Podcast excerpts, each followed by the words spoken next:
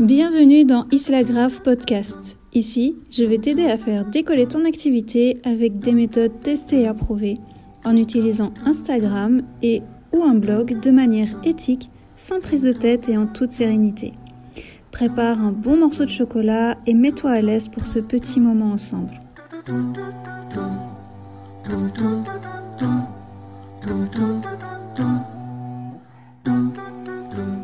Et bienvenue dans ce nouvel épisode d'Islagraph Podcast. Dans cet épisode, nous allons parler du blogging et surtout, je vais t'aider à répondre à cette question que beaucoup peuvent se poser. Est-ce que le blogging pour 2023, c'est mort? Lorsque j'ai créé mon premier blog, j'étais encore ado. J'y partageais ce que je faisais, ce que j'aimais. En devenant maman, j'ai également créé plusieurs blogs. J'y partageais les activités en instruction en famille que je faisais avec mes padawans. En vérité, depuis que j'ai pu accéder à Internet et que la création de blogs était possible facilement, j'ai eu des blogs. Si on m'avait dit à l'époque qu'un jour je pourrais en vivre, j'aurais bien rigolé. Et pourtant, ça fait quelques années maintenant qu'on peut lire régulièrement que le blogging, ça y est, c'est mort. Il est vrai qu'à l'heure actuelle, les réseaux sociaux et le contenu vidéo ont pris énormément d'importance et de place. Est-ce que pour autant ça signifie que le blogging est mort? C'est ce que je te propose de découvrir dans la suite de cet épisode. Si tu es freelance, coach, prestataire de services et que tu te demandes comment tu peux arriver à avoir des clients sans avoir à prospecter, j'ai fait pour toi une vidéo dans laquelle je t'explique ce que tu peux mettre en place. Tu trouveras le lien en description.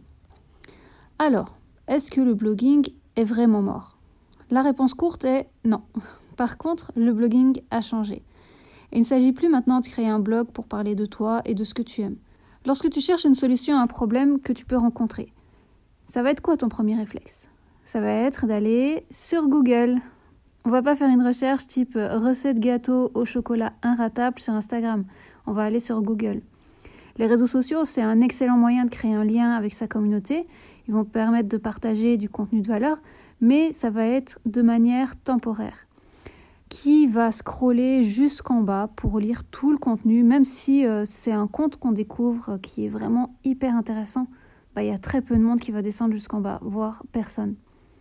Et tout ce contenu qui est présent, pour au final n'être visible que sur une très courte durée, c'est un peu déprimant.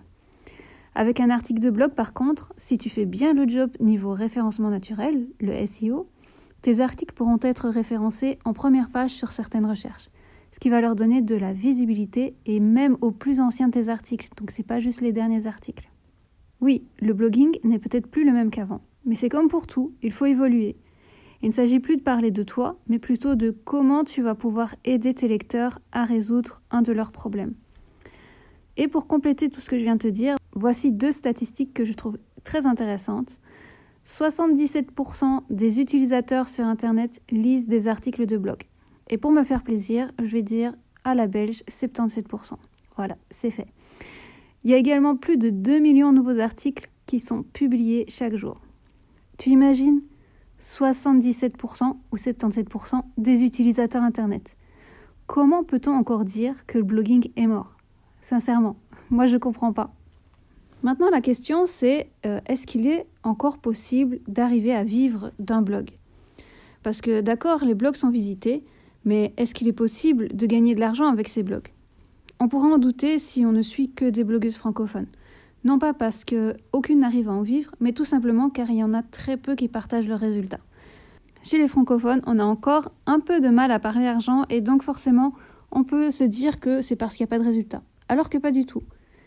Certaines blogueuses américaines peuvent gagner jusqu'à 10 000 dollars par mois avec leur blog, voire beaucoup plus que ça. Cependant, ce qu'il faut bien comprendre, c'est que ce n'est pas toutes les blogueuses qui pourront obtenir ce type de résultats.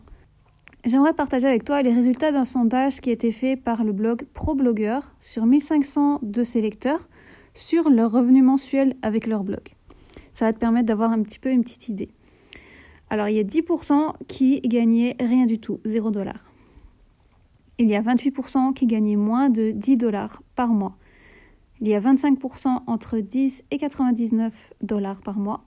17% entre 100 et 499 dollars par mois. 7% entre 500 et 999 dollars par mois, 9% entre 1000 et 9999 dollars et seulement 4% qui gagnaient plus de 10 000 dollars par mois. Je te mettrai le lien vers la source de ce sondage en description. Alors là, loin de moi l'idée de te dire que ça y est, si tu lances ton blog, tu vas réussir à monétiser tout de suite et gagner en deux mois plus de 10 000 euros par mois. Il faut être réaliste. Est-ce qu'il est possible de vivre de son blog? Oui. Mais ça demande du travail et du temps. Et si tu décides de te lancer dans cette aventure, il est probable que tu commences par ne rien gagner. Et puis tu vas gagner quelques euros ici et là. Et c'est au fil du temps que les revenus de ton blog vont augmenter pour qu'au final tu puisses dire je vis de mon blog. Maintenant, voyons un petit peu pourquoi la plupart des blogs ne vont pas fonctionner. Comme on l'a vu précédemment, ce ne sont pas toutes les blogueuses qui arrivent à passer à l'étape de la monétisation. La plupart du temps, ça va provenir de ces différentes erreurs que nous allons voir ensemble. La première erreur vient d'une niche qui n'est pas définie, parce que lorsque l'on souhaite bloguer sur tout, on ne peut que difficilement avoir des résultats. En abordant une multitude de thématiques, tu n'aides pas Google à te référencer sur une thématique précise.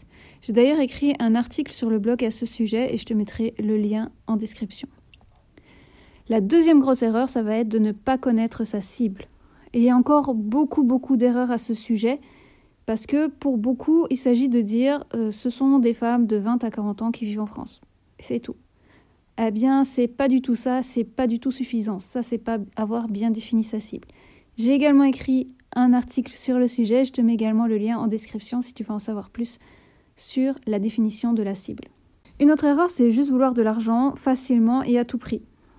Et comme je te l'ai dit, bah, ça peut demander du temps avant d'arriver à monétiser son blog.